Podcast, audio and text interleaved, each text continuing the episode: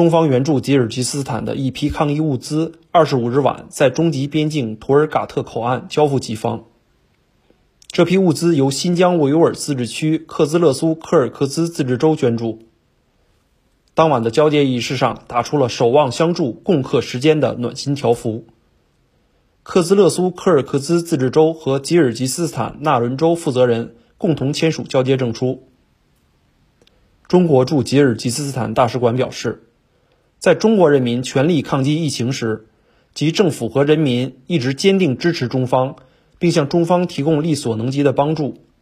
当前，及国内疫情深深牵动着中国人民的心，中国政府、各省区市、社会各界以及在籍中国公民紧急行动，筹措物资，努力帮助吉方抗击疫情。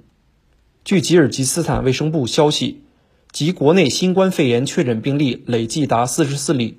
及议会二十四日通过总统令，决定三个主要城市和三个地区进入紧急状态，以应对疫情。新华社记者关建武，比什凯克报道。